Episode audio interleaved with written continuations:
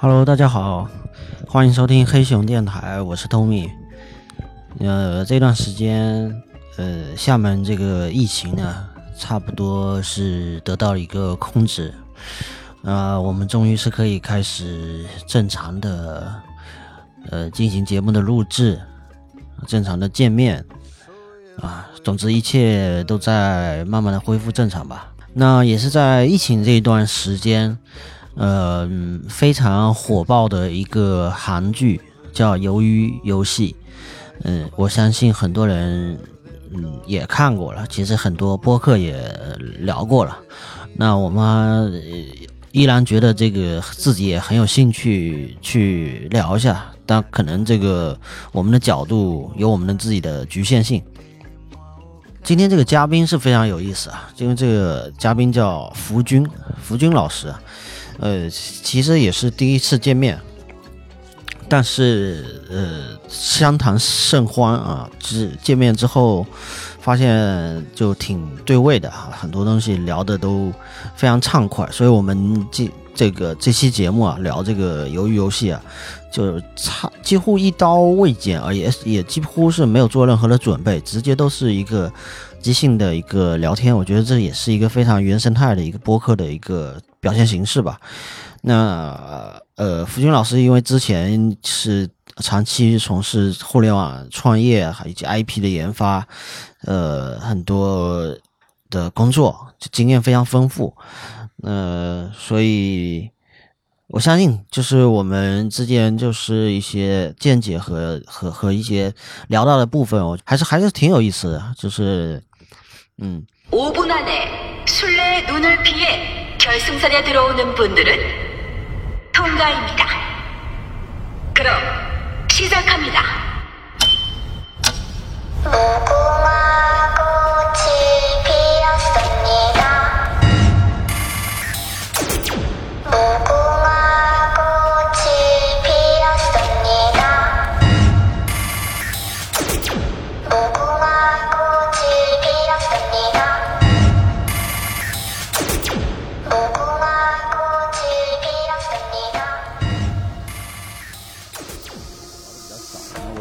关注一下个别的一些现象级的东西，我比较关注一点。嗯，对比方说，因因为你那天在说这个，呃，鱿鱼游戏，鱿鱼游戏，对，鱿鱼游戏这个事儿呢，对于我们这个时代的人，因为我是八零后，嗯，我我也是，我八零后，我八零头的啊，啊，八零尾啊，对我八零头的。那八零头有一点呢，就是我的童年基本上是跟七零后在玩啊，对，承上启下，对，就八五后可能。更更接近下一段，对对对，我们八五前的这一波人，基本上是随着七零年代末的那帮人，嗯，小的时候童年的记忆里面，大部分对哥哥姐姐都是，呃，对，都是这样。所以，比方说我们童年时代有没有什么游戏啊，有什么玩的东西啊，全都是哥哥姐姐带的。对对对，就我们自己并没有发明了什么东西，完全就是延续下来。其实是没有这个机会给到这个小孩子，就更小的人去发明，因为人家哥哥姐姐已经在玩了。呃，有一个过程，可能跟大的时代背景也有关系。嗯，对，因为我们这一波人刚好卡在改革开放。嗯嗯，那个头的部分，对，其实还有很多东西还没进来，还没进来啊，就感觉你其实能玩的东西也不多，不多。九零后以后，可能比方说九十年代以后，对对，有一些西方的东西慢慢慢慢开始进来，对那尤其是港台，嗯。的一系列的这些。你想想，如果说单纯说游戏机来讲的话，当时那个年代可能最多就是小霸王和那个。对，任天堂的那个第一代的那个那个，对红白机，呃，红白机，对对，那应该是才才刚开始。对，就我们那个时代，嗯，小虎队的时代，就我有时候拿拿拿几个比较标标志性的，就是用歌手来形容一个时代。对对对，就是小 小小虎队的时代。然后那个时代背景下，呃，应该主要是港台文化的在影视圈的影响力。对，但西方的影响主要。进来的不多，那进来的只是非常少的。比方说，印象最深的是《铁达尼克》啊，对对吧？十大巨片那个最 早的一个一个进入引进的巨片。我们的童年时代基本上是，呃，如果你要说西方的哈，或者说我们讲的，就是说除了港台以外的这个呃部分的话，可能就是动漫，嗯啊啊对对对吧？动漫，比方说《圣斗士星矢》啊，或者的早期的这些这些动漫，甚至早期的一些。呃美美美制的日本的这个这个这个剧。对，很多啊，对什么什么太空堡垒啊 之类的啊，这种东西，那种那种时代的接触面基本上，呃，还是比较二维化的。哦，对对对，就是就呃，所以为什么我刚才说那个铁达尼克是比较立体的一个东西，因为它正式的入了呃这个呃，就我们想三三 D 三维，对，就 是真人电影的 真人这个领域，它已经进来了，所以这个事情其实是有一个标志性的事件的。对，而那个时候正好又是我们呃在两千年之前，嗯，要就申请 WTO，马上经济要起来，马上要成为一个外贸为主体的大国的一个过程。所以我我刚刚说那个背景是什么呢？就是说我们这个时代的人在当下，在那个童年时代，其实是正好是承上启下的一个中间地带。嗯嗯新东西还没有出现太多，嗯，所老东西老东西也还没有衰退到什么阶段，对对对，就还在。还在。嗯对，所以我觉得这个童年记忆是非常深刻的。嗯，我看你说那个像鱿鱼游戏的那个游戏的蓝本，可能在我们这边也找得到，嗯对就是完全类似的，对，一模一样。我会这么讲，就是说我在朋友圈发这个事情，然后很多人就问：“哎，你这个这个游戏规则是什么？” 我说：“其实游戏规则跟鱿鱼游戏是一样的，啊，但是它跟我们不一样的地方就是说，包括我们玩这个什么这个这个一二三木头人哎，对，是一样的。我们那个时代都几乎是全世界范围内可能都这个都有的木。头人这个东西，应该是在幼儿园或者是学前班，它对对玩的特别多的，很早很早，包括这个丢手绢啊的这个这个，沙包啊，沙包对对对然后那个嗯啊，是是很多就是我们现在能够翻到的，我说可能人家说的八零后或者是七零后集体的记忆当中的呃元素，这些东西我觉得它就比较比较能够引起引起一个心理共鸣。对，这个是我觉得由于游戏它呃非常重要。其实类似的事情是什么呢？嘿，小时代，哦哦哦哦哦，他又是一个一一个一代人的一个对，个就是它就成了一代人的记忆。比方《小时代》讲九零后嗯啊，九零后的那个那个那个那个那个意识是什么样子？那也有八零后的，就是原来最早的嗯那个赵薇拍的那个片儿。呃，我我我现在我现在没没记起来啊，但是反正不重要，因为我觉得这个事呢，就是说所有过去的呃影片当中，嗯、能够引发童年记忆的反馈的，嗯这种片子。它都具备一个 爆款的潜质，对，有爆款的潜 潜质在，它嗯它可能很快就唰一下就就引起大家。但这个好奇怪，就是中国人的这个童年记忆怎么跟韩国还有跟全球都都连在一起了？感觉呃，所以我就，他当然这个我们没有细究嘛哈，就是说你说由于游戏他画的那个东西，我说那就跟我们以前小时候玩工程是一样，就我画的另外一张图，其实图跟它不一样，但其实游戏规则是一样的。嗯啊，所以、呃而且这个其实是比较断代的一个一个过程，就是我们这一代完了以后，下一代人就没有人玩了，嗯，呃，就彻底没有这个游戏了。对这个这个可能我我我猜啊，我猜这个可能是跟那个。呃，后来的商品房的出现，然后很多人从那个平房的那个那个阶段，嗯呃，移居到一个很高层建筑上面，然后邻里之间的那个孩子之间那个关系被打破了。我我猜想可能有这是这是一个关键。你你刚刚说的这点可以从空间意义上，对，我们来理解。比方说童年，呃，如果大家都都从商品房时代以后开嗯始，它的社区跟以前的关系就不是那样子了，对所以你的邻里关系发生了对，因为我自己也是这样体验过来的，所以我会粗浅得出这样的这样结论。最早的时候，你像原来平房这么多孩子玩在一起，你就根本不知道他是谁家的孩子，就是你等那下来一块玩游戏，然后在操场上面玩这些东西，其实你根本不知道。嗯。但大家都是有一个空间在给提供给大家。那有一点我是觉得比较明显的嗯。的在哪里，就是呃娱娱乐形态或者是休闲形态的变化。嗯就我我我讲说那个时代，我们小时候的电影是什么？在操场上搬个凳子，露天电影露天电影啊，嗯我们我们还没有电影院这个概念啊。然后等到我们初中或者是高中时代是录像厅，嗯，对对 对吧？所以，小黑屋。嗯哎，对，小黑屋那个时代，所以其实再到我们读大学的时候是 CD 时代，嗯嗯，VCD 啊，对对对对对。所以其实我们并没有在童年时代就接轨了大量的、呃跟电影相关的这种这种这种文艺表达方式的体系。那自从我刚刚说铁达尼克开始，嗯自从那那个节点开始，就九九十年代中中后期开始，它就开始多元化了。所以这个多元化会导致一个问题，就像现在小孩子玩游戏玩的很沉很沉迷是一样的。嗯，那大家在玩游戏了，那你说他还会有呃现实层面玩的游戏嘛？就比较少了。而我们那个时代，这个方面的选择很少，哎，对，就没得选。对对你只能大家聚在一起。那在操场上，你只能干几件事儿：女孩子跳跳皮筋，啊，对是吧？跳房子是吧？跳格子，我们讲的那个、那个、那个，这嗯个玩沙包游戏啊。然后男生要么打打球，对吧？然后如果能互我我，我必须羞耻的承认啊，我我也是这个跳皮筋和这个跳房子 这个都有 混进去。都有。所以嗯你你可能比方说童年时代更更多的竞技类的。我我我那天看完这个鱿鱼游戏以后，嗯我我说。工程这个游戏啊，在韩国叫鱿鱼游戏啊，那我们中国可能叫工程游戏。嗯那这个游戏是可能是最早的攻防游戏，嗯嗯，就因为因为我我们现在游戏里面有有一个类型，啊塔防那个塔防呃攻防游戏。这个是最早的，就是说它的原型，对啊对对它的，它的原型，所以所以这个呢，其实有有有很大的竞技成分在里面的，嗯，游戏它其实就是它是一个演化的过程。对。你从那个大家面对面的去玩，在一个空间里面，嗯。然后到了这个挪呃换上用现在的互联网的方式，用移动互联网对。的方式去玩，它有些东西是换汤不换药。没错，啊对对，它可能在增加了其他的辅助，但本质上它可能还是同样一个同样的一种性质，对对嗯，比方说从你打乒乓球的那个时代，嗯它是个竞技嘛，啊对，对吧？如果你你玩这种操场上这种画个图，然后玩攻防的这种游戏，它也是一个竞技嘛。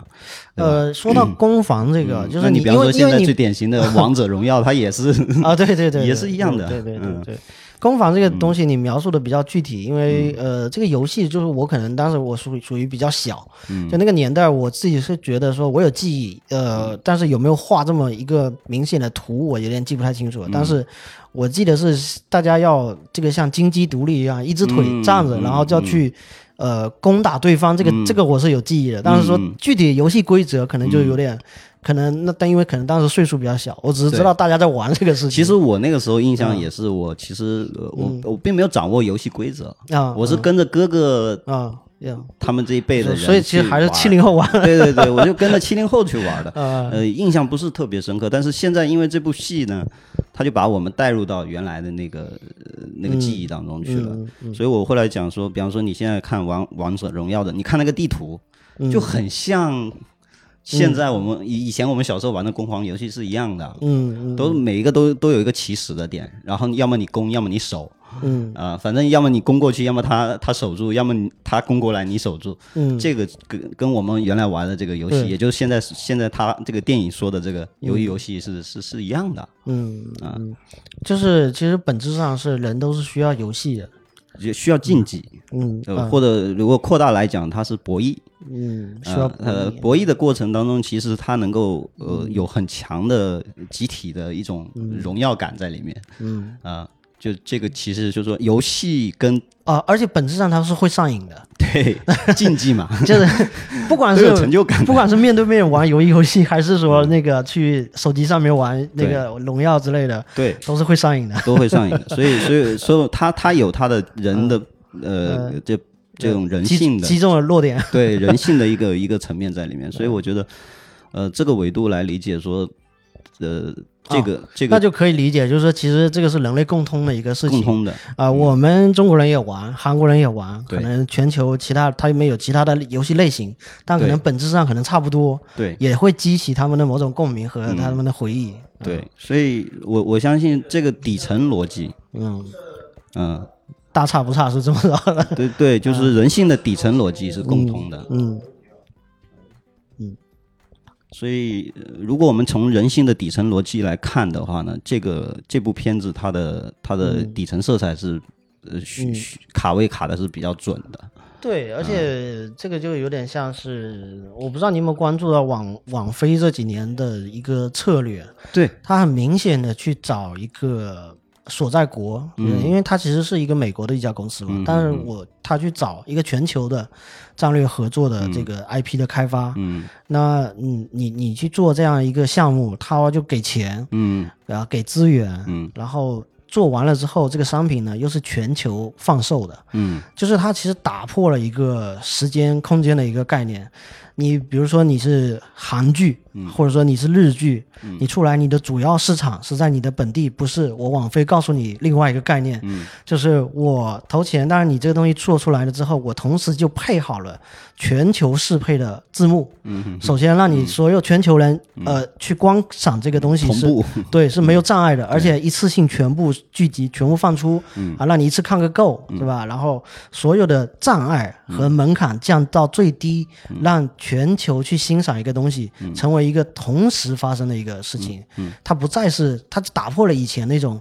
那个制播分离的那个、那个、那个时代是，嗯负责制电视剧的这帮人把东东西弄完了之后，再去找发行方说我要、我要卖到泰国去看看，然后去找人去翻译成泰语，然后去去那边卖卖看市场怎么样。这完全这个整个呃时间链条，全部全部全部被打到一个时间点上面，然后直接卖，然后就造成了这次。直接一个说销量是不不这个不叫销量，就是等于说它同时的一个呃播放量，嗯。超超过超过它之前的，也别人说是第一的一个位置。嗯。就它，我觉得它的逻辑上就是非常的野蛮，甚至甚至可以说，呃，很多人会去定义说，呃，网飞投资的那个电视剧，它还是不是韩剧或者是不是日剧？嗯嗯，因因为它首先它资方 那个背景是吧？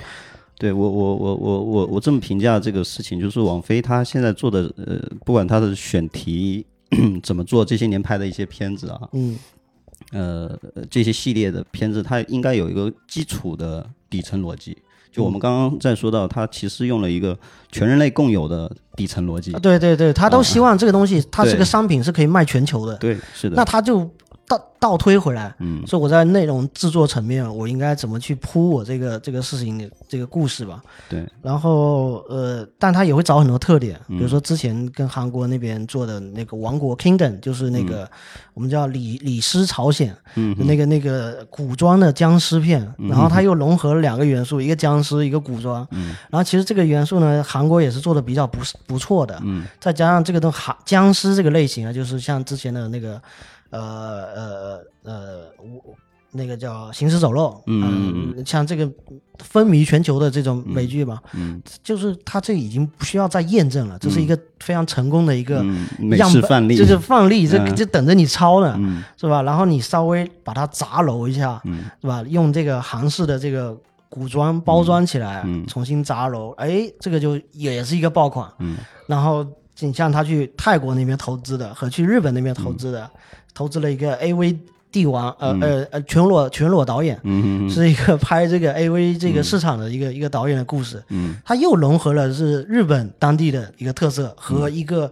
又是全人类某种共通的一个东西，大家都知道日本有 AV 这件事情，这些年，如果从网飞的路径上来讲，其实上溯到以前我们讲说，以前有提到一个什么叫工业光魔，啊哦哦哦，就是好莱坞做特效的那家对，对对对。卢卡斯做对对，做出来的，其实那个时代背景就会发现，美式的所有的片子，不管是美剧还是美式电影，嗯。它都有一个基本的套路，或者我们讲的基本的模式。这个模式对。它会找到一个共通点，就比方说，我可以找一个共同点，我今天复制到呃日本去，或者复制到韩国去，或者复制到中国来，嗯嗯，它都能够有它的适应性。嗯那它找这个基础共识，然后以这个共识作为一个基准点可以延伸。那这些年我们也经历过另外一个逻辑，就是引进或者是呃仿制片。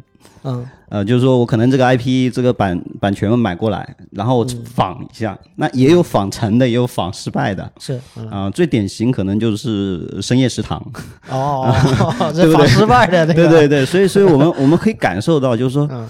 那肯定是某一些底层逻辑你没有拿捏对的，嗯。它才会在不同的本土化文化当中，它起到的作用完全不一样。对，没有引起足够的共鸣，啊对没有引起某足够的共鸣种意意义上，它的共鸣失效了。对，共鸣失效。所以，所以我觉得这个在美的美式的这个整个的，就是娱乐化娱乐产业当中，嗯，它是有个非常的样本的，就是它的模式非常的非常的清晰。嗯，我我就是按照这个步骤，只要只拍的是这样子，所以它嗯。对于整个投资到最后的保保障，呃这个可控性是比啊，较强的。对对对对，因为这完全是一个商业化的，对工业化太太成熟的一个市场了，它必须是按照一个极大多数人，呃，包括是最底层的市民、嗯对。消费者验证过的这个这个产商品，嗯，这个商品才是就是这个世界上最能打的商商品的样本，就是这样。呃，当然你也不能说好莱坞的模式，或者说现在网飞在做的这种方式，它把把都能成，也不一定啊不一定，它也会可能会会会会翻车。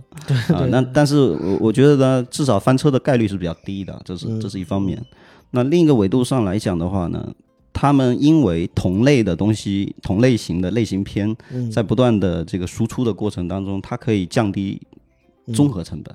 嗯，是，呃，这个是非常重要的，因为我们现在，比方说，我们现在电影行业有一个有一个 bug，比方说，你可能有一段时间某一类型的类型片就特别人在对，特别多的在拍，是吧？那为什么？因为它后到的所有的环节，嗯，它都是可能是同一批人，跟制作成本上面，呃，呃对，班底上面班底好找啊，大家串场好串啊，对对。从这个片场串到那个片场，对，所以所以你看这几年，比方说修仙剧，啊对对对，仙侠剧这块，仙侠剧，嗯。对吧？这类型的这种片子呢，它就呃翻拍的特别快，啊，都在横店拍的，对，因为它套路已经有了，人人马也有了，然后所有的都都都是一个流水线作业的。嗯啊，呃，我比较佩服的是什么呢？就是比方说，嗯，它除了我们讲的通识的部分能够拿捏的比较基准，就是这个可复制的板块，或者我们讲的，它把呃把拍拍片子的整个过程变成模块化运作以后，它有很强的这个这个复制效应以外，它还做到了一些细节。呃，就是我们常常有的有的对片子火火火热程度到一定程度的时候，大家就分析，就会去猜剧情，哦，啊，这个会不会反转啊？这个会不会黑化，或者说这个会不会怎么样？那这里边决定了一件事情，其实对于 IP 的延伸是有有有有创作空间的。这个空间其实呃我不知道国内重视程度在哪里，但是目前来讲，网飞是比较成功的。嗯啊，呃，就就他在不同系列的片子，呃，触达的时候，他已经有一个明确指向，呃，在某一些剧情的结构点上的处理。我我们先我们说现在就是呃。抄袭或者说学习网飞最成功的，或者说最像网飞的，应该是爱奇艺。嗯，那么爱奇艺有自制剧，然后有迷雾剧场，专打悬疑的那个。对对我们说近几年中国出来几个国剧，然后被大家宣称说这个国剧好有美剧的味道，嗯嗯嗯嗯 好像这是一种夸奖了，对吧？就嗯对对吧？对一般出出自这个迷雾剧场这种啊，像像这个这个这个就改编紫禁城的那那那几部，对，像类似这样。呃，这是一个过程，为什么呢？就是说，当所有的东西都可以工业化、可复制性非常强的时候呢，唯一有一个变数，对于观众视野比较重要的部分，就是剧情，对，就是剧本创作对，就成为主力了。对对对对对嗯。对，这也是以前国剧最呃差的地方，呃对比较就是弱的。本质就是本质的问题。就本质的问嗯。题，所以这么多年，其实大家议题是非常清楚的。一篇好一个好片子，其实首先是呃好本子，对，那好。本子的创作呢，呃，我觉得相当于美剧它是有一个范本的，但它在范本之内是有可可调整的空间的。嗯，这个空间往往会出人意料，就会达到他想要的这个效果。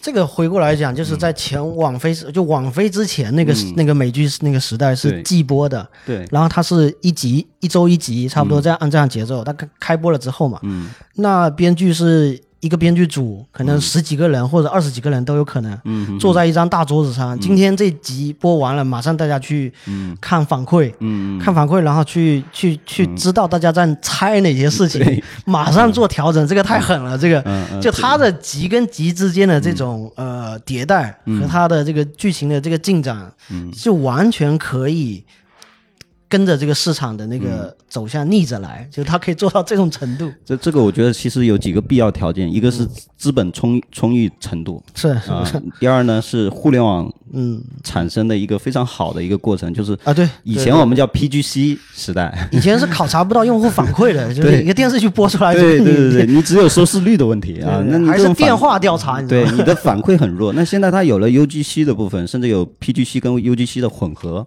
嗯。所以它就可以在这个过程当中啊、形成几条不同的线索，嗯，去那个。所以我们常常有的时候看片子看到这一说，哎，这季没了，下一季没了，就嗯最典型的一句话是什么？导演又挖坑了，这个坑后面要填平，怎么填的问题。所以其实后面你会发现，看剧已经可能成了一种载体。啊，对成，成了一种、一种一种一一种舆论载体，它会形成其实其实一直都是，就是没有互联网的时候，大家也是聊嗯。电视剧，而且比如说万人空巷的时候，比如说看《渴望》或者看一些嗯。什么特别大热门的什么《厦门新娘》之类的电视剧，看完之后大家都聊这个，但是那是事后，都事后聊的。对，那是事后，就是我已经拍完了，你已经看完了，啊，然后完了反馈他确实已经都拍完了，对你没法左右他的剧情了。对，是，所以现在这种方式就比较呃比较大家喜闻乐见，因为有一个即时效应的反馈，甚至还能影响到导演，对是吧？对对对啊，你你不用给导演寄刀片啊，是不是？导演都知道你们刀片在哪。对，他也知道他埋了什么坑呃，他要填平这个坑，他需要花多大的力气，对对对。去去去创作。对，不存在说他不可不知道这个嗯。事情有有多失败，这个这个他这个故事有多一定是知道的，对对对。啊一定是知道。我觉得，我觉得这个创作过程其实就比较有意思，它相当于一个两维空间，就是就是平行空间，嗯。就是观众是一个维度，嗯创作者是一个维度，嗯。然后在这个过程当中互相之间有交互，嗯。然后来达成一定的共识，嗯。甚至他为了引起反馈，他可能还会反转，嗯。以达到他的这个目的。其实这种方法呢，我觉得溯源来讲，嗯。最早谁在用呢？嗯。我我觉得可能不是啊，可能是我的信息面的问题，但是我我的理解最早是日本在用。嗯呃，我们最典型看日本的，尤其是动动画、动漫，嗯。日本的 IP 是这样的，就比方说 《攻壳机动队》，嗯，类似这种在漫画的时候吗？它漫画是一种呃剧情，嗯嗯呃，然后再来一个呃、嗯，那个叫什么？OVA OVA、嗯 剧场版，啊剧场版啊。又是一个延伸剧情。然后电影版啊，电影版又是一个剧情，所以他把 IP 的呃嗯。矩阵化嗯嗯。分开了，嗯。改变了过去，比方说我们以前认为的，比方像迪士尼这种模式，嗯。或者说我们现在最典型的知道的，像呃这种这种这种这种美剧的这种呃呃，比方说汉呃这个这个漫威系列，嗯嗯。它其实很大层面上借鉴了原来日本做这种拍剧的时候不同的嗯不同的续集怎么怎么去串联，有的拍到前前前面，有的拍到后面，它的叙事方式形成了一个呃分岔口。对，这其实也是两个成熟市场之间的相互的学对习，，嗯相互的学习，所以这个过程其实跟现有的整个互联网的扁平化是有关系的，嗯。因为它同向可以满足不同人的需求。对，就你不要只给我一个结局，嗯，我最好希望有些人喜欢这个结局，有人喜欢悲剧，那就有悲剧的结局。所以前几 年喜欢喜剧就有喜剧的结局。前几年好多人在在说，其实互动电影已经快出现了嗯啊，就是你可以自己去选那个剧情去往下走。嗯，就网飞那时候就开创了嘛，因为我我当时是因为我为什么自己是通过正版渠道去观看这个东西嗯啊？因为我自己研究了很久，了如何在家里面的电视里面可以看网飞这个事情嘛。嗯然后研究了当时那个那个出发点，就是因为那个黑镜的其中嗯。最新的那一部叫叫潘潘达潘什么了，那个那个迷宫，嗯。那一部当时是出来一个互动的一个设置。嗯。那如果我不用它的正版的那个 A P P 去看的话，那我不能选择。嗯，那我觉得我想要去那个代入感，我想要选，对对对。所以我我就是费尽千辛万苦，我把那那个东西搞定。了。所以现在我的感官是什么？就是说，创作已经不是你闭门造车的一个事情了，嗯然后呃它也不是一个事事后嗯，或事前的事情，对，它可能是一个全程，对，呃，全程化的一个创作过程，从事前、事中、事后，然后全程化的形成一个闭环。那这个过程当中，其实有很多呃外外在因素的介入，嗯，在不断的影响。啊、所以，比方说有一些本子，现在来看就有难度。比方说《三体》对 对对，对不对？因为它可能，它可能如果早生几年，嗯比方说早生几年去拍的话，嗯它的空间就很简单，我拍完就行了。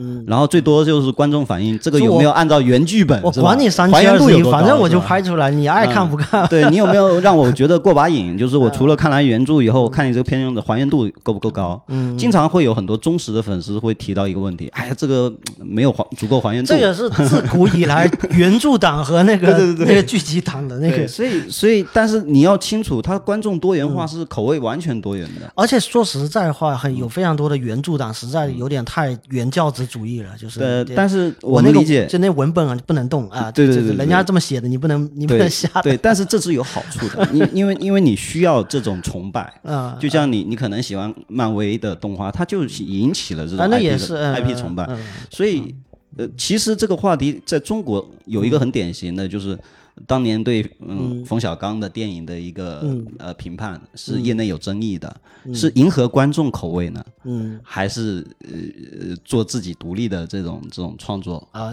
对，所以其实在，在中国有有一波浪潮是独立电影的一波浪潮，所以后来后后世吧，后世呃，就是有的是光有名没有没有，就是就是嗯名声很大，但是他没有票房。对对对，啊、那有的是票房很很牛，但是口碑不好。嗯。啊、所以但是这个争议很多年了。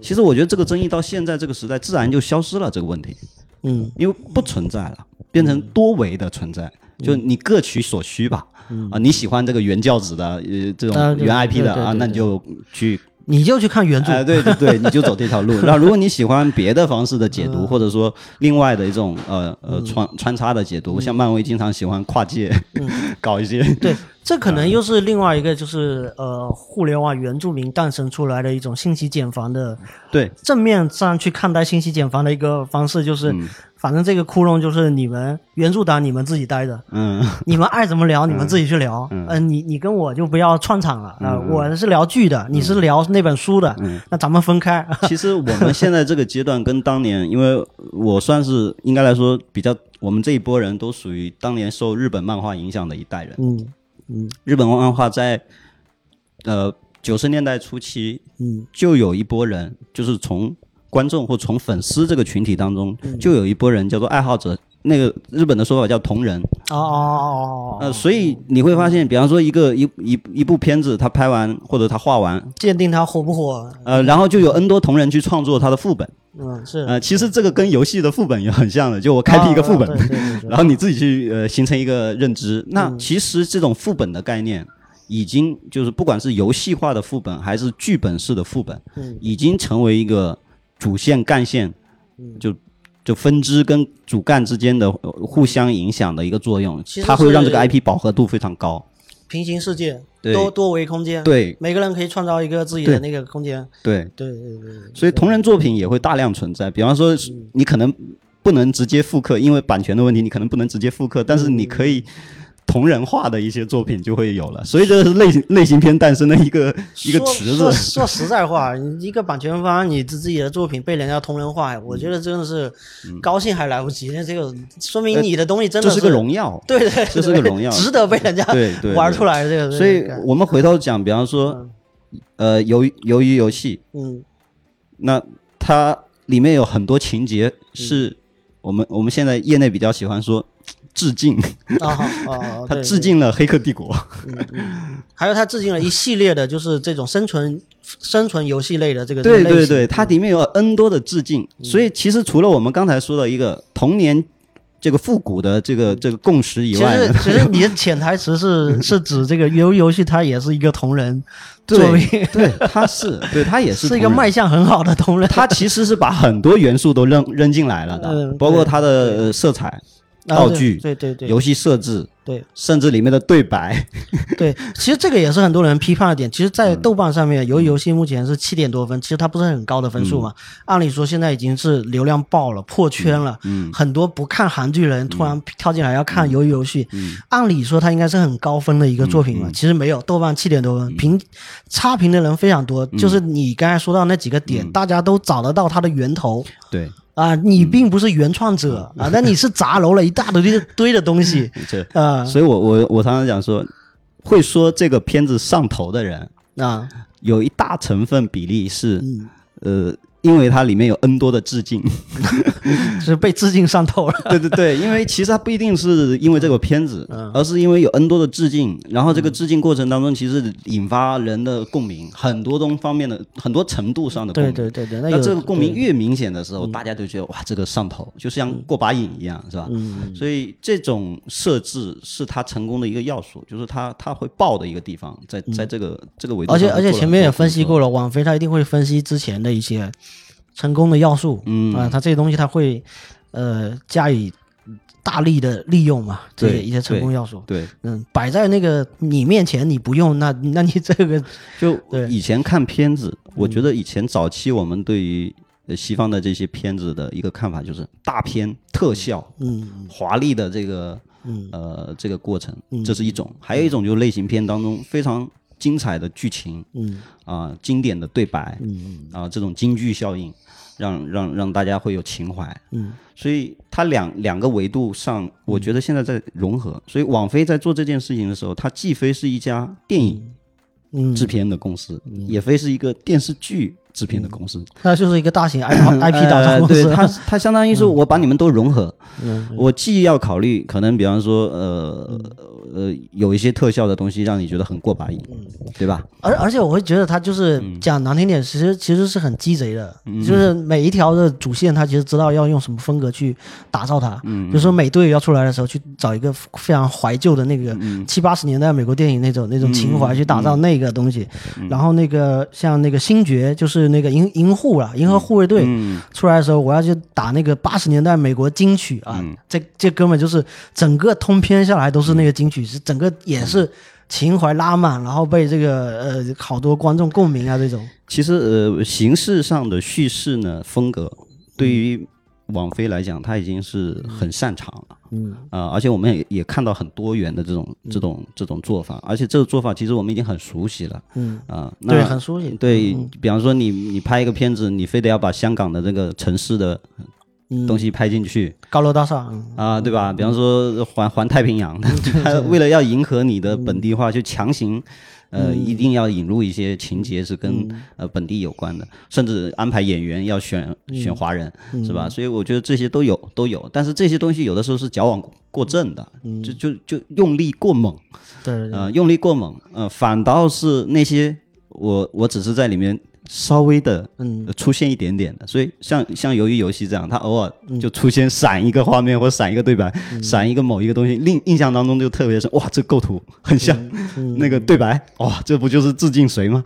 所以这种呃爽感，对，就他已经把把爽感这件事情发挥到极致，对，说说到爽这个事情，嗯。又又又其实可以回过来讲。刚才我前面你说到那个部分，我想到了一个事情，就是，呃，这个电视剧因为它的反应反射弧吧非常的短，对，它跟观众之间的这种这种共鸣和互动可以节奏非常快。嗯那它创造了一个新的一种方式，就让大家就观众啊，或者是第几方的势力都可以介入到这个剧作中来。嗯这种感觉有点像真人秀。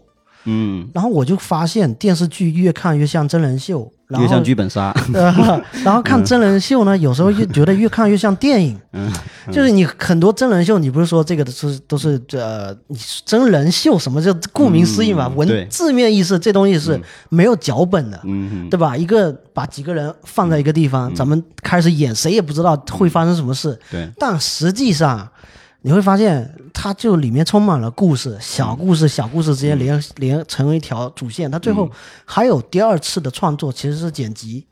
就这真人秀这个故事情是这么发生但它可能时间逻辑不一样。嗯但是剪辑重新再把它做一次处理之后，你发现它可能在说一个东西，它是在叙事，剪辑那个点是在叙事。嗯然后你就发现，像我前一段时间看那个《再见爱人》，就是所谓的首档离婚综艺嘛，嗯。大家也是上头，好多人上头，嗯就说怎么看个真人秀这么上头呢？那就发现它是某种程度上反映的是确实有一点点真实。啊、它在某种程度上你很难去演。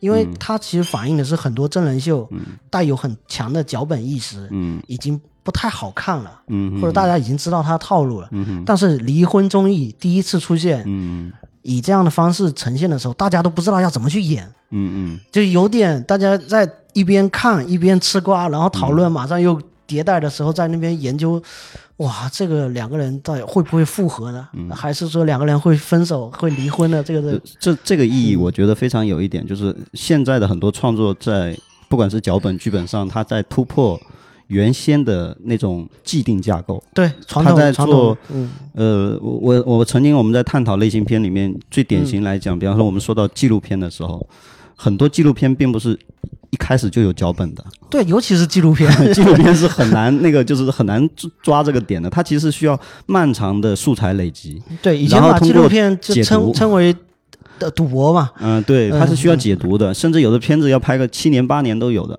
所以它需要长时间的累积，然后再通过后期编撰，再把它的一些闪光点挖出来的。嗯，那所以不管是真人秀，还是现在的这个、这个这个这种美剧的这种做法，我觉得多多少少都有。都都有这个碰撞的层面，而这个层面更更代入感更强。对对呃对，因为现在还是为了代入感，大家都很喜欢用 引用一个词，因为这个时代现在开始进入，嗯呃，不断要跨入一个，比方说。A A R 的时代，沉浸化的时代，嗯不管是空间上、场景上还是剧情上，都要求大家要沉浸化。对那沉浸化就必须要有观众代入。就如果观众不参与，或者观众对这个代入感、沉浸感不够的话呢，嗯他是嗨不起来的，也就是他爽不起来。对对对，嗯所以我我刚才有一个词忘记提了，就是这两个字，其实就是养成。哎，是。就是我不管是看综艺还是看剧，它其实这个代入感是让他有一种养成的感觉。嗯嗯，这个里面的角色我已经大概猜到他会怎么走了。嗯就如果你跟我想的一样，那么我觉得我跟这个编剧好像在同时在走这个线，这种感觉。他已经成了社交炫耀的一个对点。对对对对对啊，所以所以我觉得这里面就是比较社交属性的成分就出现了。比方说最典型的全游，对对对更加明显，更明显的有很多人对这件事情他的参与当中有很大的这个社交炫耀的成分。而且其实所谓的递刀子，其实也是在炫耀自己的一个参与感，就是一样的。嗯我比你懂，编剧你不懂，我懂。你 编编剧你得了吧，你这么写我不答应。就每个人可能都在不同的视角去看一个问题，比方说，哦，我能解读到什么什么，然后有的人觉得说你解读的这个东西，呃，别人 get 不到。对，就就以前我们很喜欢去分析一些剧本或者分析一些剧情，是觉得你能不能 get 到那个梗，嗯嗯，所以有的片子就适合 get 不到的人去反复去去去反复去去去翻。去跟别人说，呃，对，然后他会去反复去看，对对然后反复加深他的理解。对嗯，所以其实它已经不仅仅只是一个呃娱乐的性性质了，它某些层面上还带有很大的呃认知输出的问题。对嗯、对，就是传播一种认知方式。然后这种认知方式是不是你能 get 到的啊？或者说是是不是能够呃让你有爽点？或者比方说我们讲，其实比方说在幽默这个领域当中也是有这个问题的。就有些梗你是啊对。就会有代差嘛。它是属于是呃，可能特定人群的梗啊，对特定或者是内部梗啊，或者是这个行业梗。对，呃，你你不是那个经历的人，你就你就你就抓不到。是是，所以你看一些呃典典型的一些爽剧，或者说它的它里面有非常多的梗，嗯嗯。如果你没有足够的累积量，嗯，你是翻译不出来的。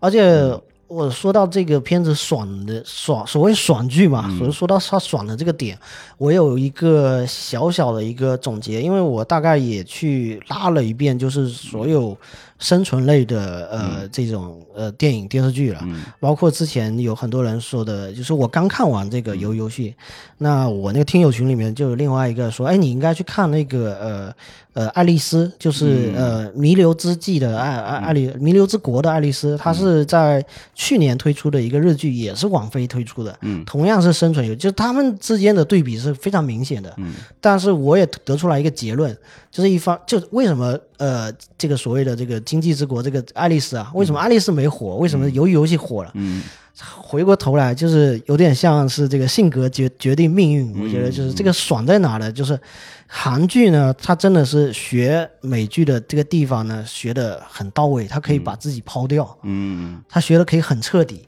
但是日剧呢，即便是你的美方的资本资金进来，当然我做的时候呢，非得要有我日剧的样子。对，这个它它这个东西有些东西它不能丢，然后造成了一个什么结果呢？就是我我我承认啊，就是爱丽丝里面它能够提出来的很原创的东西，首先它的本质也是一本漫画，嗯，它里面有很原创的东西，就是他在讨论那个人的生死问题，人面临的生死问题的时候，因为有句话叫做“没有死，所以生者没有意义。嗯就是如果没有一个死亡的终点，那么你的人生，你的生是不假设说是永恒的，那么你生本身是无毫无意义的。嗯嗯他探索这些生死的问题，还探索说人在存在在世间的目的。嗯你知道日本人日日剧、日日日漫里面最喜欢探讨这些东西，哲学问题，哲学问题，嗯很喜欢把这尤些其尤其世界观的问题，对世界观很喜欢把这些搞高深了啊，搞高深了，这个时候就造成了一个阅读门槛。然后它改编成日剧的时候，依旧带有它强有力的这个日、日本的这个文化这个思辨在里面。然后我就看的时候，哎，我是觉得能能感觉到，但是我会觉得很多的观众其实会觉得你有点太无聊，就是讲这些东西。嗯还有那种日式文化里面那个中二的那个点，嗯。就是你在漫画里面，你会觉得说一个主人公干一些非常主角光环的事情，或者是那个很中二开挂。的事、开挂的事情，你会觉得很合理，因为那漫画嘛。嗯对，但他非得要在改编的时候原封不动的就把这东西放到那个电影里面和电视剧里面，然后你就觉得很出戏。嗯。那我也觉得就是说这个层面是很估计，就因为同样的都同样都是网飞投的，嗯。同样都在全球放映，嗯。然后收到的呃报的一个结果嗯。是韩国这一部，当然日本这一部呢，可能它的呃价值观就是它的呃世界观设嗯。定更加深邃的，但是它的表现形式上的这种门槛就让它没有能够得以破圈，嗯。就是这样一个一个特点。然后我再去看它所有这些生存类的这这这个呃这种类型里面，我我会觉得呃它里面有几个大家都共同都拥有的一种套路，嗯呃，甚至说最早的时候，我不知道能不能追溯到像《大逃杀》这样的一个、一个电影。那么当时应该是在九几年啊两千年出来的时候，我当当时就觉得很震撼，嗯可能是我个人第一次看到这种类型的电影。这个电影，你可以说它是电影，也可以说它是一种，也有点像综艺了。我可以这么说啊，就是当时没这概念，但是现在回过头去看，有点像是它。你说它有剧情主线吗？嗯有人物弧光吗？这个主角他他可能活吗？也可能死，也可能死。你你得猜哪哪个是活到最后的那个主角。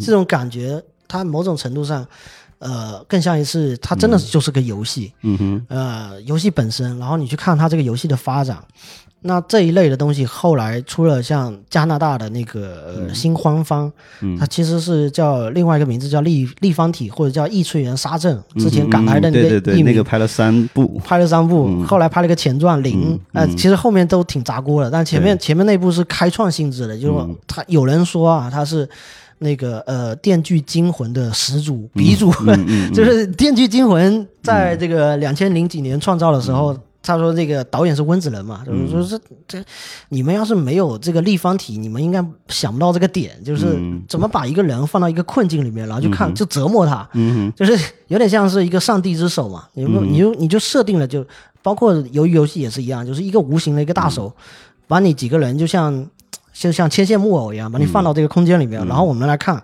我们来做一场实验，嗯。一场人性和社会学的一个、一个实验，我们看这些人最终会走向走向什么程度，然后哪些人会活，哪些人会死。嗯。那粗浅一边，一般情况下，可能我们不会对此进行一种赌博。嗯，然后在后面，就因为大逃杀其实没有这个赌博的性质，对对。就。它就很单纯的，就是我都不知道为什么这个这 会有这个游戏。其实其实这种很多啊，比方呃《生化危机》啊啊，或者我们再延伸一点，比方说，呃，日日剧或者说日本的动漫有大量的热血动画都是跟生存有关的，对对对呃，比方说《北斗神拳它就是很有这种危机意》识，就末日时代 末日末末日情节 末日剧啊，有很多，包括我们讲的这个《银翼》。嗯啊，银翼系列的，它整个也是末日时代的一个典型的生存逻辑。嗯呃，甚至银翼可能更这个这个这个维度更高一点，就是嗯它它可能更更有一个超前。比方说《黑客帝国》，它借鉴了很多日漫的对，呃关于关于三观、世界观的呃哲学思考上的意义的东西，所以它不仅仅只是停留在呃画面制作等等这一系列精良的成分。这感觉感觉是一个接力赛，就不断的有人在把这个方式跟形式不断的创新，然后往下走。对。然后像，然后我前面总结了有一个规律，就是、看了那么多，反正有一个有一个东西就是。很多的这个主角他都是呃其貌不扬，嗯呃资质平平嗯的弱男子的形象嗯居多，嗯嗯。啊，这个这个是极大多数的这个这个形象，包括那个有一个叫诈诈骗诈骗游诈骗游戏，嗯，呃，呃后后来有一个。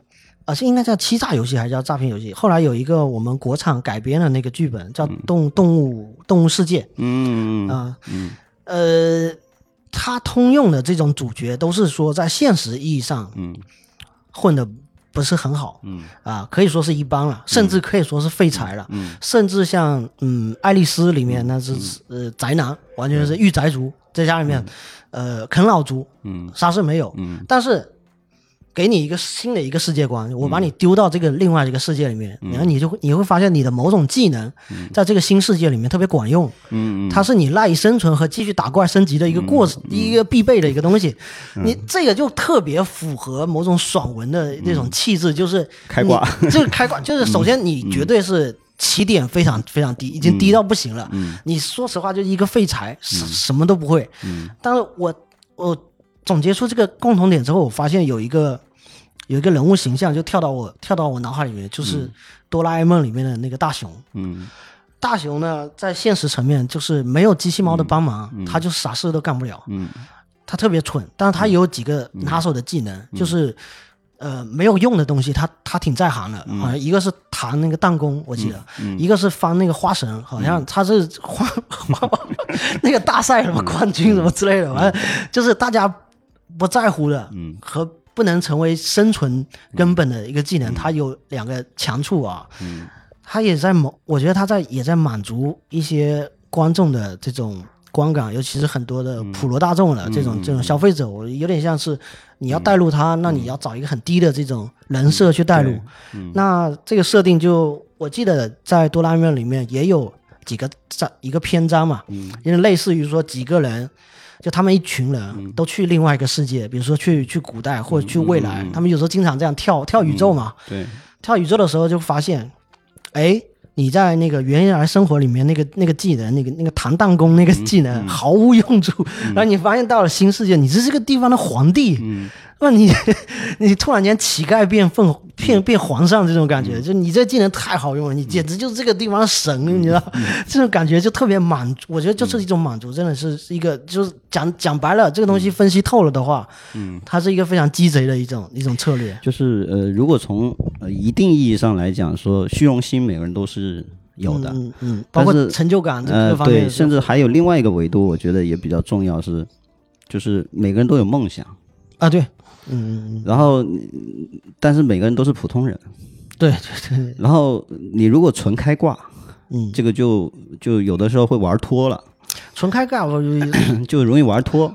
我也带带入不了，如果对他这带入不了。如果他太强了嗯，，如果他太他介入别的别的嗯。这个规则在里面，比方说伦理。嗯嗯嗯。啊，这个你会发现很多剧是这样，他可能是一个很平庸的人，嗯。但是他在这个剧情里面，他需要呃经历一些伦理伦理上的考验，对对对对，善恶的这个坚持，或者说。呃，不一定是，就是把一个人塑造的不那么完美主义，嗯，诶，他一定会有缺缺点。呃，像由于游戏，它它典型，它有这个很明显，他所以在这里面就没一个好人，反正对对，就最后的时候，你会发现，其实他最终还是坚守住了他的那个底线。就我我不要把自己、呃完完全全变成一个杀人犯，或者是变成一个心理负罪感非常深的一个人。嗯所以最后他的结局其实也在也在暗示这个东西。你说那个老人或或者说那个流浪汉会不会、会不会有人去救他？嗯是不是？所以所以其实这个结局是一个呃这里面的议题当中比较关键的一个因素。除了爽以外，嗯爽是其实很多见的，爽可以描摹的很多，因为我的特效好一点，我的 各种东西好一点，都能让你爽到。上头，对上头的东西还 还是挺多的，甚至最简单的爽法就是什么重复。嗯嗯所以那个一二三木头人有一个心理暗示的成分，就是嗯，很多东西一旦重复了，你就容易上头。上头，对对 啊、所以所以你看音乐领域最典型喜欢用它，如果这段旋律不断重复，其实在加深你对这个嗯，对这件事情的那个成瘾性。其实。就是洗脑，哎，对，他他有这种 意意图在里面。那但是我觉得最可观的一点就是在于说，基本上所有这样的呃呃呃这种生存的片子，嗯嗯。它都会攸关到伦理的观念，嗯。就他在制造剑拔弩张的这种剧情冲突，因为所有的东西就是要么你可以呃把把那条冲突引线在里面，嗯。让人家去挖出来，要么你就直接把它很赤裸裸的放在面上，呃，对，人一看就懂。所以就人物动机嘛，就他为什么会做这个决定呢？他你得把它铺的完整一点。所以，所以像鱿鱼游戏这样的，它其实就是直接把它端在桌面上，对对对，就这直白嘛，就是对。但是它引申的是另外一种思考，很有意思的是什么呢？因为我们一直认为，你对这个世界的理解说，这个世界有没有潜规则，嗯。就是大的宏观面上它可能有的，嗯嗯。但很多潜规则是大家觉得没办法端上来去面对的事情，嗯就属于呃比较隐含的逻辑。嗯。但他通过这种方式直接把嗯，呃另一个维度上桌面以下的潜规则的东西嗯。搬到台面上，以竞技化的方式去。去让人家面对的就某某种程度上，它似乎是在反射一个社会面的一个东西。对，但是我其实有一个失望的点是在于，它反射了很多，就是韩剧有个通病啊，韩、嗯或者韩国电影、嗯有个通病啊，就是它老要反射，这后面有一盘超大旗。大旗，这个大旗呢，就是由多国嗯。这个全全市嗯。来操控对，韩国的命运。嗯，这个是韩国人的。呃，因为我看也看过一些分析嘛，就韩就韩国的嗯底层，他们国民有点像日本人，总是要要要等待末日嘛。那韩国人总是觉得有人在操纵他。嗯这这美军基地一直在韩国嘛，然后这个这帮助他做了很多事情，也也对他也有很多很大干预嘛。这个我觉得跟韩国经济形态有很大关系。然后还有他借他嗯处在几个大国中间，他要他要某种周旋，嗯然后他就觉得。日本在上面嘛，然后中国在左边嘛，嗯然后美国在右边嘛，他经常就是很多剧一拍，他就有一有一盘有几个几个大佬在往那一坐，就要决定他们韩国的命运，这种感觉。但现实也是这样，对对对，是吧？韩国的对，但因为他说了太多事，我会觉得他有点祥林嫂。对对，他现实也是这样。比方说韩国的政坛，对是不是？韩国的这个三星的事件，对，呃它现实当中，因为总共它人口就那么点，所有的事情其实就几家大企业就决定了。第二，政政政治上的波波动又很很明显，嗯，这种博弈是摊摊出啊，来的。对，就是他的呃贫富差距的拉大嘛，就是去呃之前有一部拿奥斯卡的那个嗯寄生，寄生家呃寄生叫什么？寄生上流，港台译名叫寄生上流啊，寄生虫。寄生虫啊，对对对对对对，他其实也也是非常其实在它很多是代表嗯。普通老百姓嗯，去怎么对抗呃权力资本就是或者权力规则，讲白了挑战游戏。就是对抗你对抗不了的 那个、那个东西。这、嗯对对对，我也看过一个纪录片，讲韩国的首尔的一些年轻人，就是你你赚的钱是你根本租不起首尔的那个那个呃房租的，对就是你的你生存真的是成问题。嗯哼，这种情况下，你去想他怎么去想。啊，包括说大企业、嗯啊，三星啊那几个大企业，嗯嗯嗯，汽车的那几个企业，所以其实进去 工资翻三倍，嗯，三倍以上，就是你等于说你进去就活，但你没进去你就死，死在首尔街头这种感觉。我我们我们这些年嗯有些嗯，比方说呃，尤其是台湾的台剧嗯以及呃大陆有很多我们其他的剧本，嗯为什么去学韩剧？嗯那韩剧有一个典型，嗯，典型就是什么呢？一定要有一个出身富二代的男主，是吧？是不是？所以所以你会霸看霸道总裁霸道总裁，所以这个这个这个 财财团的那个富，对，这这种模式其实都都从韩国引进进来的，嗯，就其实其实中国也没那么多财团，中中国一直没有这种，就是嗯这这些年所有关于富二代这种霸道总裁的句子，嗯，这种剧本基本上都可能都是从韩韩国这个所以所以中国的剧里面这种富二代也总是演不好，演不好没有根基，就很尬，嗯。因为他确实不不具备韩国那种特征。嗯。啊，所以我们这种片子看上去就比较尬，但是你在韩国看，可能韩国人就是觉得很理所当然。对，，上头，呃，因为很正常，他们他们社会形态是这样的，说这个是一个典型，就像你刚才说的，地域属性的呃风格，日本人，嗯。你像宫壳嗯这这个这个里面，他一定要搞一些日式的嗯。呃哲学的东西在里面，还有前前阵子完结的那个 EVA 的那个那个完完结篇嘛，对，也是完全整个看完之后，我就只能说三个字看不懂。嗯，也是，所以 所以你看，早期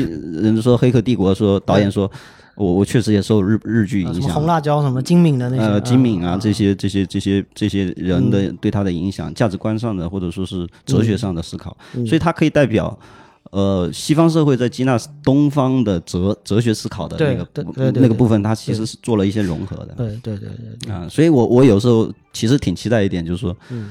三体能拍成啥样？因为是你有没有这个这么强的三观的 的的特征，能够让人家标杆出来？嗯亚马逊拿了版权，然后应该是肯定是在拍了啊。对对对，但是我发现，就是借用东方哲学来做西方叙事这个事情，已经是在干了好多年了。好多好多了，呃呃，之前有一部电影叫《降临》，科幻科幻大片，嗯，它居然用了一个就是中文，呃，中就是书法的一个、一个一个一个圆圆融的一个概念，啊对。起点既是终点，一个一个嗯一个非常东方哲学的这种感，对周易的这种对对对对逻辑，对其实很多啊，比方说《卧虎藏龙》，嗯，就很很很典型的东方。卧虎藏龙，它毕竟导演还是 还是华人，就是有的就你根本是一个西方导演，然后你非得弄出来一个一个东方哲学的东西，你就觉得哎，你是不是要打中国市场 这种感觉？对这个融合就有，嗯。比方说它有很多宗教意义上的融合，《黑客帝国》就有嗯，典型的一个救世主文化嗯。和东方的嗯，呃这种哲哲学的一种理解，是它是融合在里面的。还有应该它还有一些融合一些李小龙当时在在美国呃铺开的一些一些理念，呃水啊，就是 be water 啊什么之类的一些很很多概念它已，经有了一段比较长时间在西方有在吸收过了，对影响它的面还是对在的。。对当然，我觉得呃，嗯除了这个文化底层色彩以外的部分，就是呃，嗯另外一个维度上可能比较明显是当下的这个经济的现状，哦，因为由于这部片子其实就是一群也是处在全球边缘的全球疫情的一个、嗯呃就负债人群，对对对对，那这群是非常大的冲击点的。我相信，嗯就前段时间不是网络媒体一直在说这个，哎，中国现在有多少人负债，是吧？对对对对，那我相信，信全球不用讲的，嗯就以目前来讲，全全世界在这方面都是一个非常大的。对我们我们说我们说一个人的抗风险能力嘛，对就是其实你的资金储备，对怎么能够对抗出现像疫情这样的一个灾难，这就出现在你面前了。以嗯前、以前讲的时候，可能是觉得这个东西有点抽象，现在讲那完全就是切肤之痛。对，所以这个就嗯是非常应景。对应和呃当下现状的一个非常明显的一个特征，所以我有时候在想，哦。我说它火爆是很正常的，嗯。因为当我们在全球化都在讲内卷的这种事情的时候，嗯嗯当所有人都面临经济压力、生存压力的时候，你会怎么做抉择？你是会去赌一把，还是会说还能保有那个底性的善良？嗯。嗯，所以我，我相信他这个片子为什么火，其实是多方面的，从剧本，嗯。从呃文化底层，从人性色彩，以及当下的嗯背景，嗯这个背景的代入感非常强烈，强烈到可能所有人都是嗯比较就触动哦的。，还有 还有那种，其实一方面是经济上的一个问题嘛，一方面其实也是一个人的一个自主性被剥夺的一个一个一个困惑。嗯内卷是什么？嗯你没办法打破规则，嗯，你只能顺着这个规则去。对对对，但这个时代，大家都希望说我，我有没有办法脱离这个嗯规则，能够去创造新的规则？嗯其实我觉得，在这个本片的结尾，嗯已经暗示嗯他想要嗯，打破规则，所以他说我还就本来他要去登基了。他要去玩第三次。哎，对对对，嗯是他其实已经暗示了，就是我想要打破规则，嗯，我不希望这种游戏规则再继续的呃成为所有人的，而且结局怎么设置呢，也是一门学问。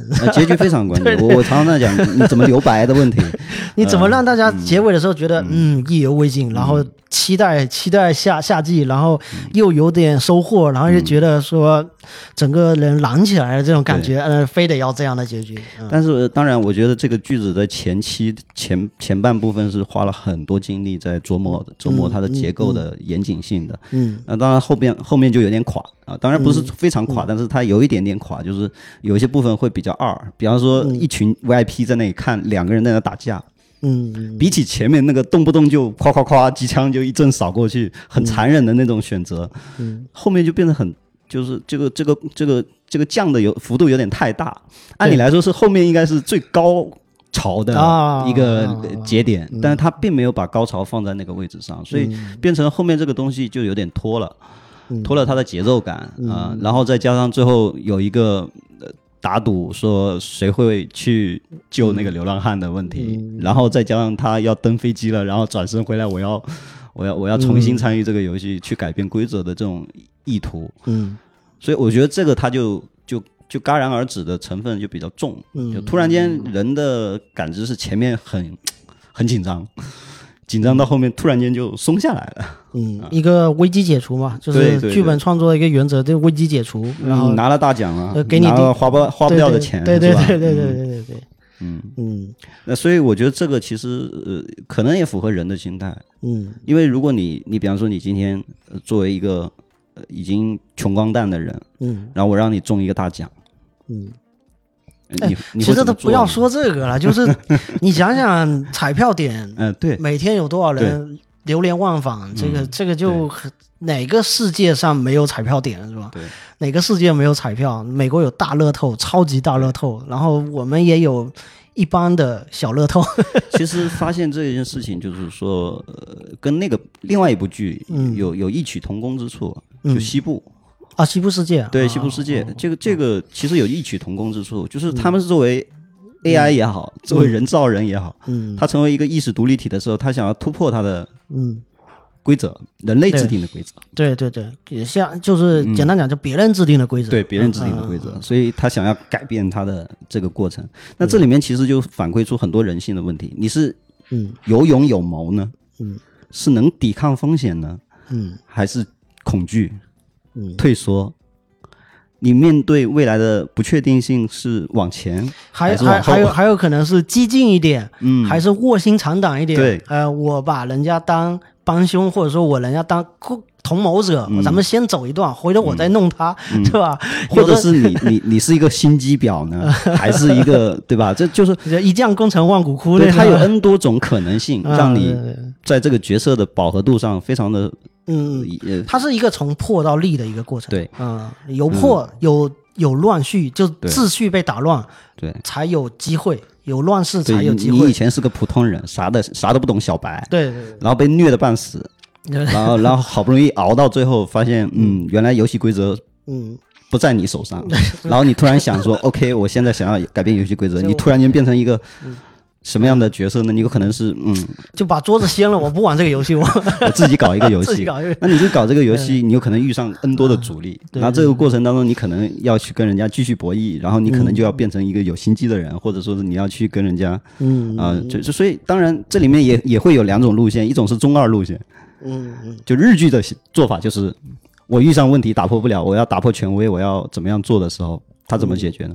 勇气、热血、激情，对对对，而且而且真诚，而且就是嗯对，本质性本质上是纯良，啊、对极其的善良。对，所以所以圣斗士星矢是这么养成的嘛，是吧？所以所以你看到养成的逻辑就是，星矢就是一个这样的人。靠真诚可以打败打败最强 BOSS 这种，对啊，所以你看到以前的剧本是反派所有都是心机的，聪明反被聪明误，就是你死在自己话多。但现在也有另外一种做法，就是嗯就我们讲的，就是少年会不会成为恶龙的问题。嗯嗯嗯，就你原来是一个更进一步了哎对对对对。嗯但是后面你发现你坐上那个位置上，对，可以成为第二季的这个大大反派。对 对对你有可能成为第二个第二个反派，所以这也是一个反转的可能性存在。嗯。那其实这里面都有一个引线，嗯。就是做人底线，哦，对吧？你恶人也有善良的一面，嗯嗯。那好人也有嗯，做坏事的地哦，方。那那其实就是。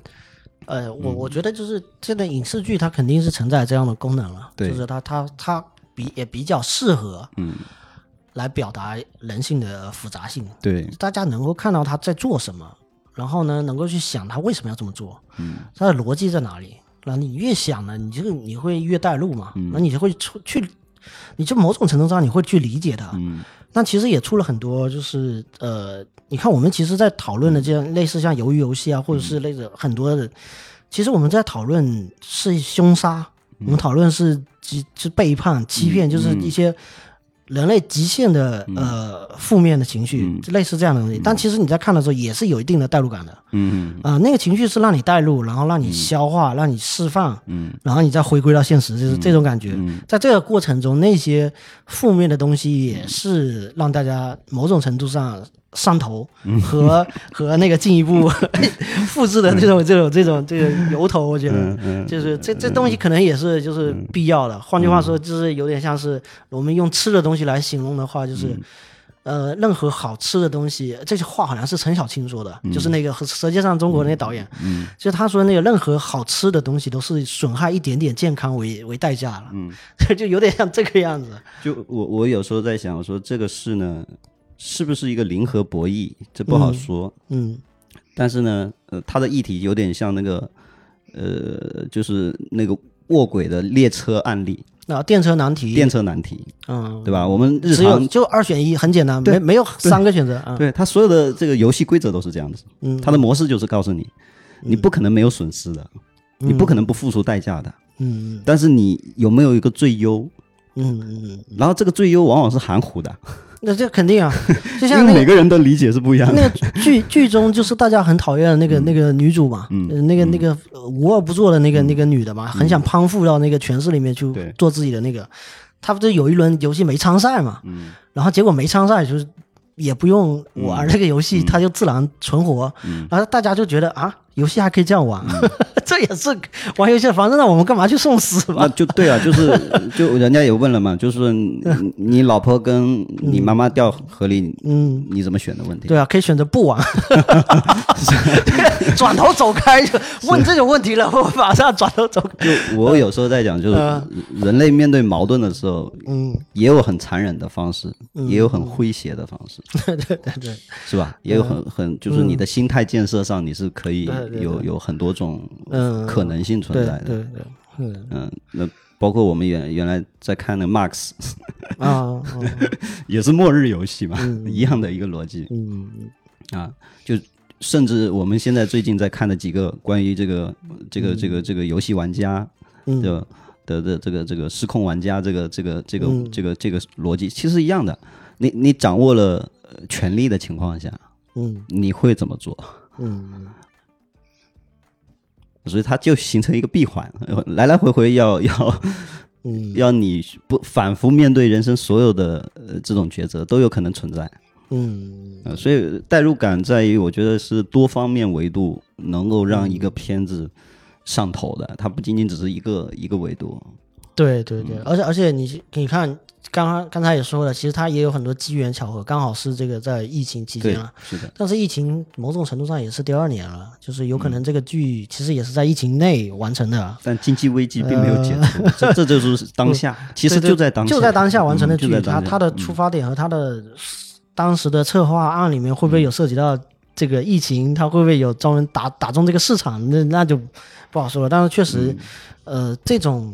跟世界同频的这这种感觉，它未必能够复制，就是某种意义上，就是所谓的爆款，嗯，它未必能在下一次去成功的复制，是，嗯，就是它有充满了太多的一个机缘巧合的这个这个成分在里面了，嗯，刚好踩到点都对了。对 对，就是你说他他成功的成功的因素里面有 N 多种是刚刚好天时地利，对，这这这运气好，运气好，对，天时地利都 卡到了，所以所以它是综合性的一个作用。对，就跟你去问很多成功人士说那个你这成功靠什么，然后很多人说都靠靠我自己努力啊，是吧？其实后来很多人其实分析一下，发现他靠的是运气，应该是百分之七十的靠的是运气。就是在同样的维度成功的人里面，其实很多的情况下，并不是，但而且这人是没有这个意识到的，人是没有意识到，因为所有人都都在努力，对。他没有意识到自己是在一个非常内卷的一个竞争当中自己出来的，他跟别人的差别，可能实际上是那个运气，嗯，对，但他没有，但他意识到的是我很努力，他没有意识到别人也是一样同等努力这种感觉，嗯，这个这个确实啊，我觉得也是。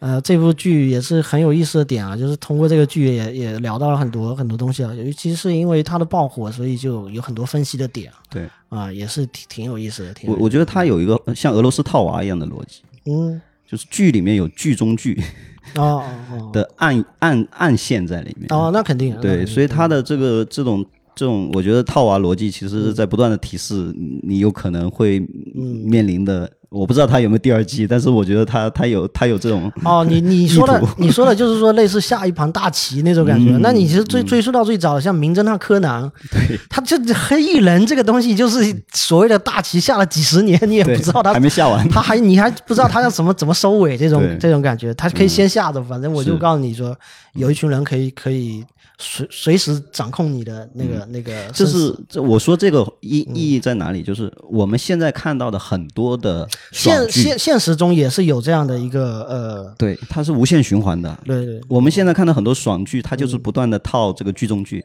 嗯嗯。就是模板换一个。就像你说，你小，如果你小时候看《七龙珠》，嗯，啊，那《七龙珠》怎么演呢？先演第一代人，然后再演第二代，第第二代演完演第三代，那家是个家族事业，就这个蓝图已经给你安排好了，先先子孙三代人 先演一遍。那个宇宙可以变越变越大，嗯。但是这个方法我觉得已经用了好多年了，甚至从八十年代一直用到现在，就是说已经用到非常、呃非常多见的一个事情，甚至我们现在有好多剧，尤其很多 IP 都在同样的做法，就是不断的套娃，嗯、玩完了还是竞技，竞技完了还是比比武大会完了有 DJ 就有第二届，对对对对对对对。嗯，这就有点像，如果呃跟竞竞技嗯相通的话，那那那那你看，每四年都有世界杯，嗯，然后都有奥运会，这东西本来就是 对，嗯每每一届发生的故事肯定都是不一样，但你究其本质，是，所以 总结起来一句话叫“新瓶装旧酒”。对对对对嗯，那当然酿出的感觉可能时代不同，它就有不同的对对对不同风味嘛但是依然嗯还是这样的，这个基础没有改变。对对对对对，其实其实这个也是，呃，其实总结的挺好，就感觉大家如何去看这个剧，看待这个剧，甚至其实也不用把它。呃，吹得太过，就是这种感觉吧。就是其实它有它和成爆火的一个、嗯一个底层逻辑在，对啊，然后觉得它是在合理的部分嗯，底下，那其实其他的就呃让它自然发展就就好了，这种感觉。对，甚至我觉得他不出第二季，我也不惊讶。对对对对对对对 就我其实对他第二季没什么期待。对 嗯对，行行，那我们今天就聊这么多吧。嗯挺挺好的。好的，呃呃，有有机会再来聊一些其他的主题啊，感觉这个嗯福军老师 还是还是很多东西可以聊的啊。，OK 好 OK，那感谢今天的参与啊。好，谢谢。嗯，拜拜。